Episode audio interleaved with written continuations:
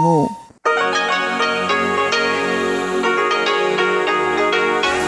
Hier ist Radio Taiwan International. Herzlich willkommen zum halbstündigen deutschsprachigen Programm von Radio Taiwan International.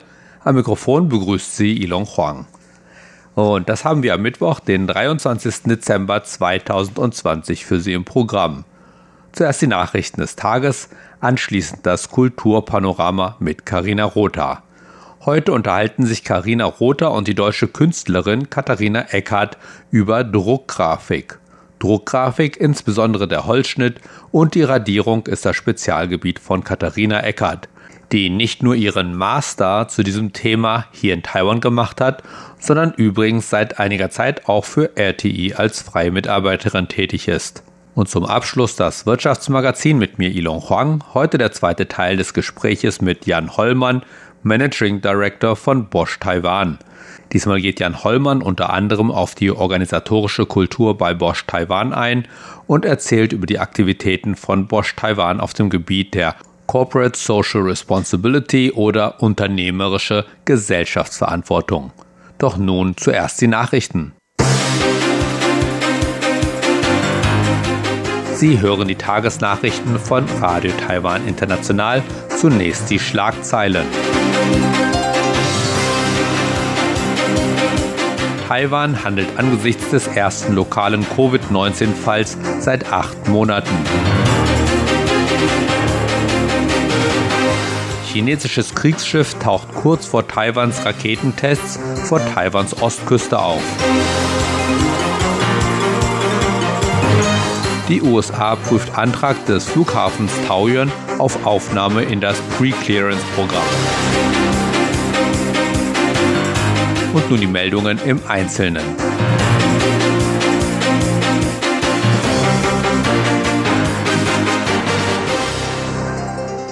Taiwans Gesundheitsbehörden haben bisher 173 Personen identifiziert, die in letzter Zeit Kontakt mit dem lokalen Covid-19-Fall hatten. Eine taiwanische Frau, die von einem neuseeländischen Piloten infiziert wurde, ist der erste lokale Covid-19-Fall Taiwans seit acht Monaten.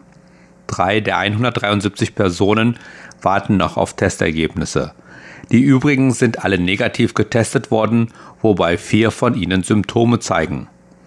Die Gesundheitsbehörden haben drei Orte identifiziert, die der neuseeländische Pilot kürzlich im Norden Taiwans besucht hat. Darunter ein Kaufhaus in Taipeh, das am Dienstag viereinhalb Stunden früher als üblich zur Desinfektion geschlossen wurde. Am Mittwoch sagte Taiwans Präsidentin Tsai Ing-wen, dass ein einzelner inländischer Fall Taiwans harte Arbeit im Kampf gegen Covid-19 in diesem Jahr nicht schmälere. Sie forderte jedoch die Menschen, die Weihnachten und Silvestern feiern wollen, auf, sich an die Vorschriften zu halten, um Covid-19 in Schach zu halten. Das Wirtschaftsministerium erklärt unterdessen dazu am Mittwoch, dass Taiwan über genügend Masken verfüge, um lokalen Coronavirus-Übertragungen entgegenzuwirken. Die mögliche Tagesproduktion von 24 bis 23 Millionen Masken reiche aus, um die Nachfrage zu decken. Der Bürgermeister von Taipeh, Ko Wen-je, nahm in diesem Zusammenhang zu den Silvesterveranstaltungen in Taipeh Stellung. Diese sollten derzeit wie geplant stattfinden. Ke sagte jedoch auch, dass diese Veranstaltungen immer noch mit nur einem Tag Vorlauf abgesagt werden können, wenn es notwendig wird, große Versammlungen zu stoppen. Auch der Bürgermeister von Neu-Taipeh, Ho Yo-i, erklärte, er beobachte die Situation genau, um zu bestimmen, ob die Silvesterveranstaltungen in seiner Stadt stattfinden können oder nicht. Außerdem wurden am Mittwoch sechs neue importierte Covid-19-Fälle gemeldet. Dadurch steigt die Zahl der Covid-19-Fälle in Taiwan auf 776, nachdem die gestrige Zahl von 771 auf 770 korrigiert wurde.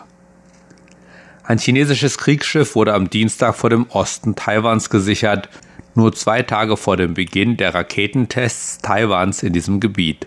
Das Schiff tauchte Berichten zufolge 38 Seemeilen südlich der Orchideeninsel vor Taiwans Südostküste auf, bevor es nach Süden in den Bashi-Kanal fuhr, der Taiwan von den Philippinen trennt. Da sich das Schiff außerhalb der taiwanischen Hoheitsgewässer und der angrenzenden Zone aufhielt, konnte die taiwanische Marine die Bewegungen des Schiffes nur überwachen. Berichten zufolge bewegte sich das Schiff am frühen Mittwoch aus der Reichweite der Überwachung heraus. Das chinesische Schiff tauchte auf, bevor eine Reihe von Raketentests zwischen dem 24. und 31. Dezember an Taiwans Ostküste durchgeführt werden sollen. Taiwans Marine erklärte dazu, dass sie über die Bewegungen vor Taiwan auf dem Laufenden bleibt und bereit ist, bei Bedarf auf diese Bewegungen zu reagieren. Die Regierung der Vereinigten Staaten prüft derzeit den Antrag des internationalen Flughafens Taoyuan auf Teilnahme am Pre-Clearance-Programm der US-Zoll- und Grenzschutzbehörde. Das bestätigte Taiwans Außenministerium am Mittwoch. Die Sprecherin des Außenministeriums Joan O oh sagte Reportern, dass der Flughafen sich über Taiwans Repräsentanz in Washington um die Teilnahme an dem Programm beworben hat nachdem die Zoll- und Grenzschutzbehörde am 29. September bekannt gegeben hatte, dass sie seit 2016 zum ersten Mal neue Flughäfen zur Teilnahme am Pre-Clearance-Programm einlädt. Die US-Seite prüft derzeit den Antrag, sagte sie, und fügte hinzu, dass Taiwans Außenministerium eng mit den entsprechenden taiwanischen Behörden zusammenarbeite, um die Aufnahme Taoyuans in das Programm zu erreichen, das die Einreise seiner Bürger in die USA beschleunigen werde. O's Kommentare bestätigen eine frühere Aussage des amtierenden US-Heimatschutzministers Chad F. Wolf. Laut Informationen auf der Webseite der US-Zoll- und Grenzschutzbehörde ist Preclearance die strategische Stationierung von Polizeikräften der US-Zoll- und Grenzschutzbehörde im Ausland, um Reisende vor dem Betreten von Flügen in die USA zu kontrollieren. Die Operation soll die Grenzabfertigung straffen, Staus an den US-Einreisehäfen reduzieren und den Reiseverkehr zwischen den Pre-Clearance-Standorten und US-Häfen, die nicht für die Abfertigung internationaler Reisende ausgerüstet sind, erleichtern, so die US-Zoll- und Grenzschutzbehörde. Taiwans Außenministerium drückte seine Freude darüber aus, dass der US-Kongress drei Millionen US-Dollar für das Global Cooperation and Training Framework bereitgestellt hat. Dabei handelt es sich um eine Plattform, durch die die USA, Taiwan und Japan die berufliche Zusammenarbeit weiter ausbauen wollen. Seit seiner Einführung im Jahr 2050 hat sich die Plattform um die Zusammenarbeit in den Bereichen öffentliche Gesundheit, Strafverfolgung, Frauenförderung und gute Regierungsführung erweitert. Der US-Kongress verabschiedete am Montag einen Bewilligungsentwurf für das Haushaltsjahr 2021, der drei Millionen US-Dollar für diese Plattform vorsieht. Am Mittwoch sagte die Sprecherin des taiwanischen Außenministeriums Joan O, dass die Zuweisung ein Zeichen für die starke, parteiübergreifende Unterstützung des US-Kongresses für die Beziehungen zwischen Taipei und Washington sei. O sagte, Taiwans Regierung werde die Partnerschaft mit den USA auf dem bestehenden Fundament weiter vertiefen. Kommen wir nun zur Börse. Nach den schweren Verlusten am Vortag konnte der TAIX heute wieder etwas zulegen. Der TAIX schloss 45,63 Punkte oder 0,32 Prozent im Plus. Damit lag der Abschlusskurs bei 14.223,09 Punkten. Das Handelsvolumen lag an diesem Mittwoch bei 219,57 Milliarden Taiwan-Dollar, umgerechnet etwa 6,3 Milliarden Euro. Und nun folgt das Wetter.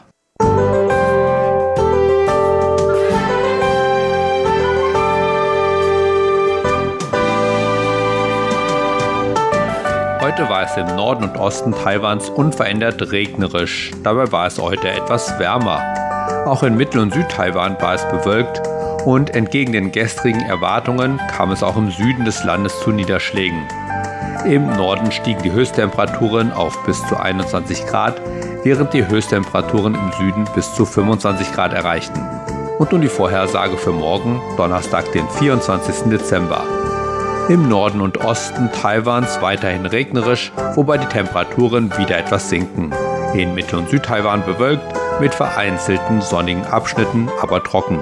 Die Tageshöchsttemperaturen erreichen im Norden nur noch etwa 18 Grad, während sie im Süden auf 25 bis 27 Grad steigen. Zum Wochenende hin soll es auch im Norden etwas trockener werden, so Taiwans Wetteramt, da die nordöstlichen nassen Winde etwas nachlassen. Dabei bleibt es jedoch weiterhin kühl. Das waren die Nachrichten des heutigen Tages. Weiter geht es nun mit dem Programm für Mittwoch, den 23. Dezember 2020.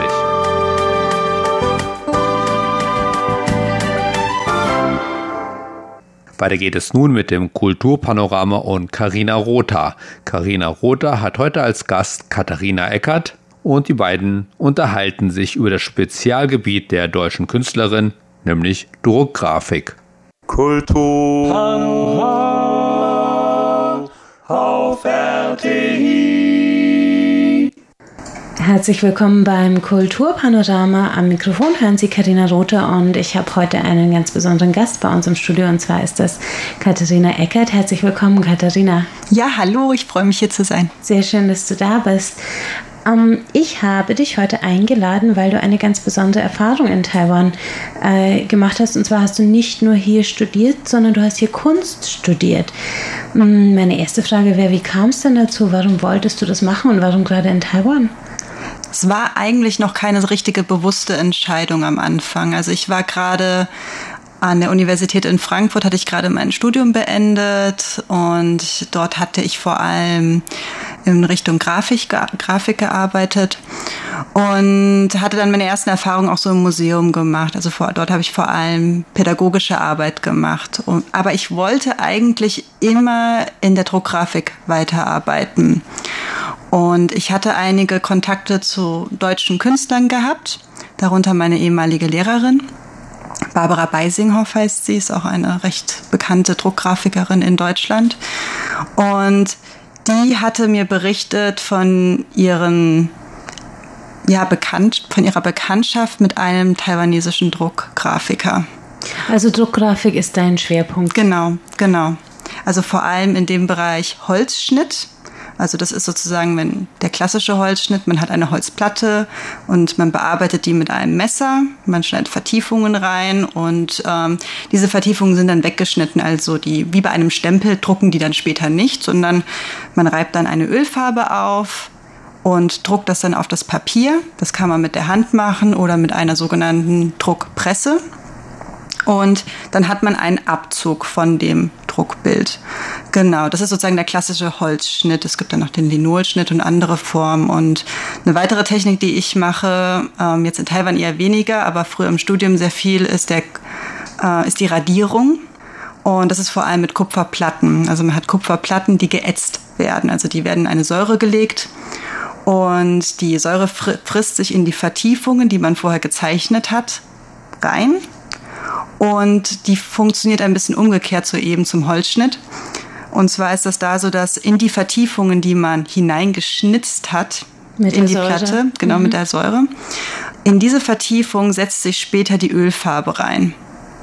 Und äh, wenn man dann druckt, druckt sich genau die Stellen, die man halt sozusagen sich reingeätzt haben, druckt sich dann ab. Also sozusagen genau das Umgekehrte vom Holzschnitt. Genau deswegen ist es der Tiefdruck. Und du hast quasi nach deinem Studium in Frankfurt dann festgestellt, dass es auch in Taiwan Experten dafür gibt, über deine Lehrerin. Ja, also ich ähm, war immer auch schon fasziniert gewesen von den Holzschnitten, vor allem aus China. Sehr stark, aber ähm, ich habe dann festgestellt, dass es in Taiwan und zwar an der Taiwan Ishu Dashue, das ist die National Taiwan ähm, Arts Institute heißt es, glaube ich. Genau, in Banqiao.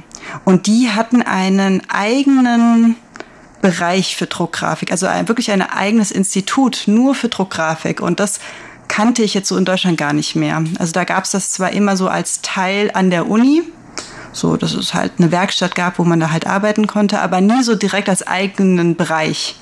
Und das fand ich super spannend und dachte, vielleicht gibt es eine Möglichkeit, dass man sich das mal da angucken kann, dass man dorthin kann, ja. Wie ist das technisch abgelaufen? Weil du konntest du zu dem Zeitpunkt schon Chinesisch? Also ich habe an der Uni damals, wo ich auch Kunst studiert habe, ähm, weil das ich war noch relativ klassisch. Also mein Studium war ein Magisterstudium.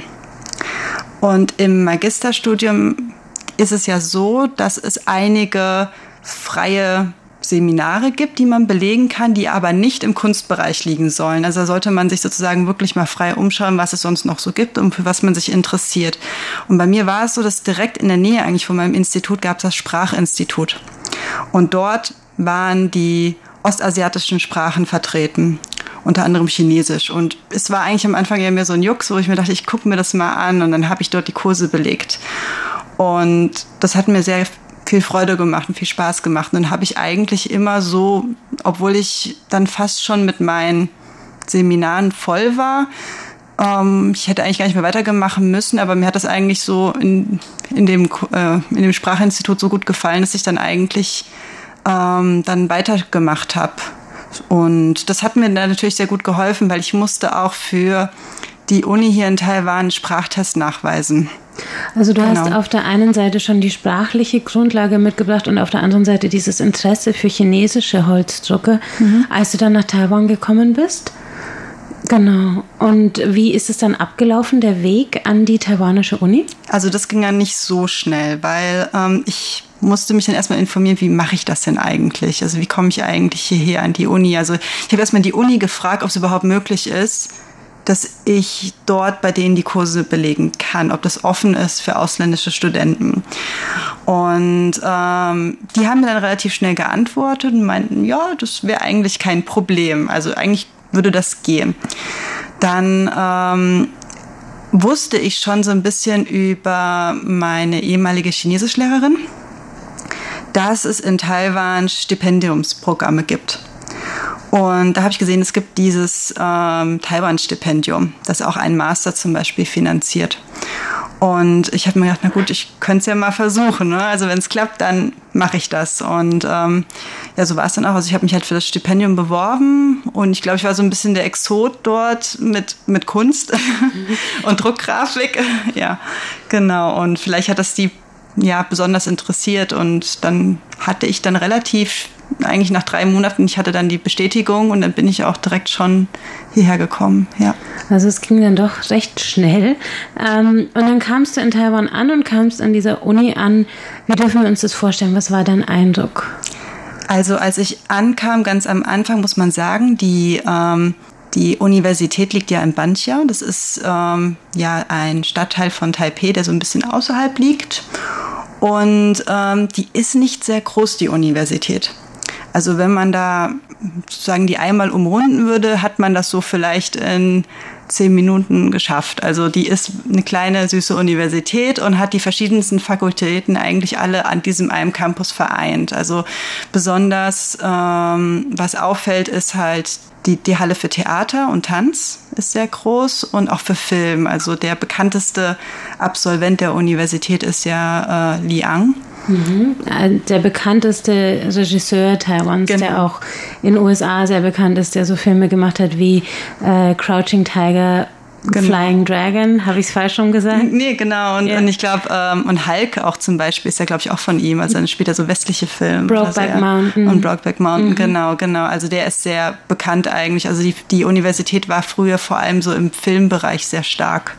Ja, und ähm, also das Schöne ist dann halt, wenn man da an der Universität langläuft, äh, man sieht sofort die Werkstätten, also die Werkstätten für Keramik, die sind offen. Da läufst du einfach rein und siehst, wie Leute an den Drehscheiben sitzen. Dann die ähm, Werkstatt für Bildhauerei, wo diese dieses Holz, also das kennt man ja in Deutschland gar nicht. Das ist ja so ein Holz, was so richtig gut riecht, ja, also teilweise Hinoki. Und ähm, was ist Hinoki? Ähm, das ist auf jeden Fall ein Baum, der sehr sehr langsam wächst und der hat ein Öl in der Rinde. Und dieses Öl hat mehrere Funktionen. Einerseits knabbern dann die Insekten es nicht so an. Und andererseits ist es so, dass die Japaner das früher sehr mochten. Also die haben aus diesem Holz die Tempel gebaut, vor allem. Ja, und, aus, und das Holz eignet sich halt relativ gut auch zur Bearbeitung von Skulpturen. Deswegen also du bist quasi angekommen in Taiwan an der Kunstuni und hast diese neuen Materialien kennengelernt, diese offenen Werkstätten gesehen, hattest mhm. einen sehr positiven Eindruck. Ähm, Nächste Woche wirst du uns mehr berichten von deinem Studium an der Kunstuni äh, in Taiwan. Vielen Dank, dass du heute da warst, Katharina. Ja, bitteschön, danke auch. Kultur. Auf RTI. Soweit das Kulturpanorama mit Karina Rother und Katharina Eckhardt. Weiter geht es nun mit dem Wirtschaftsmagazin Heute der zweite Teil des Gespräches mit Jan Hollmann, Managing Director von Bosch Taiwan.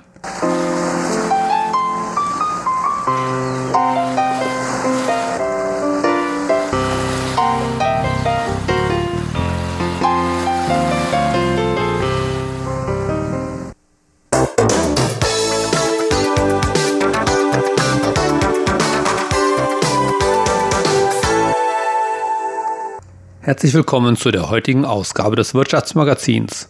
Heute geht es weiter mit meinem Gespräch mit Jan Hollmann, Managing Director von Bosch Taiwan.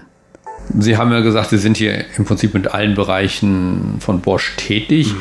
Sie haben zum Beispiel auch Verbraucherprodukte. Kann man sagen, ob es hier in Taiwan Sachen gibt, die beliebter sind als in Deutschland oder Europa? Es ist schwer zu sagen. Also es gibt natürlich Marktanforderungen, die unterschiedlich sind in, hinsichtlich Spezifikation mhm. beispielsweise. Ja. Also wir arbeiten hier mit 110 Volt, ja. in anderen Ländern ist es beispielsweise 220. Ja. Ja.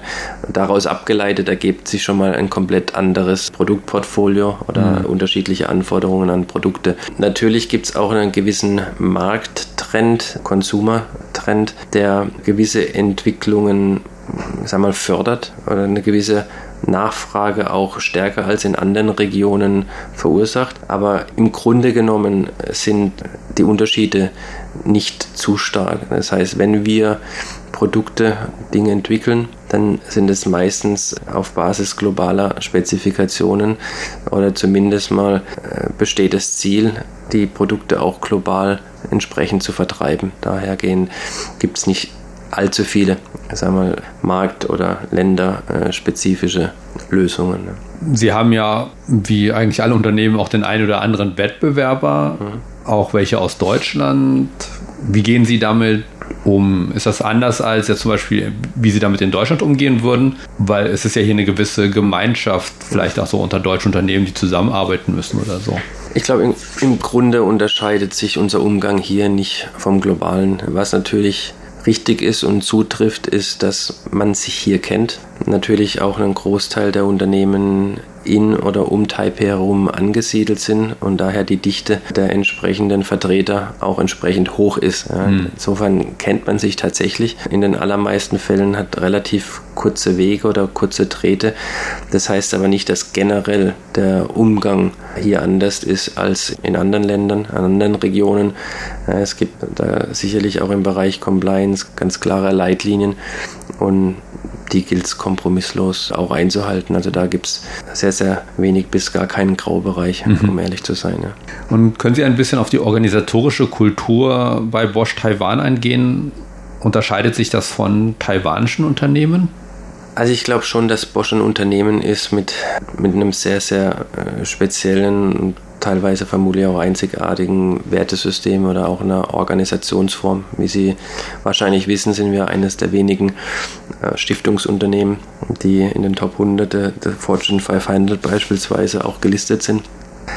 Und allein das birgt schon eine oftmals andere Herangehensweise, äh, können uns es oftmals leisten, ein Stück weit nachhaltiger unterwegs zu sein und nicht nur auf den kurzfristigen Gewinn aus zu sein. Und ähm, das äh, verursacht eine, oftmals eine ganz andere Einstellung oder eine andere Herangehensweise an gewissen Themen. Ja. Mhm. Mir liegt jetzt wieder fern zu sagen, das eine ist richtig, das andere falsch, aber es bringt natürlich auch so eine Organisationsform äh, mit sich. Ja. Wir sind ein sehr, sehr werteorientiertes Unternehmen.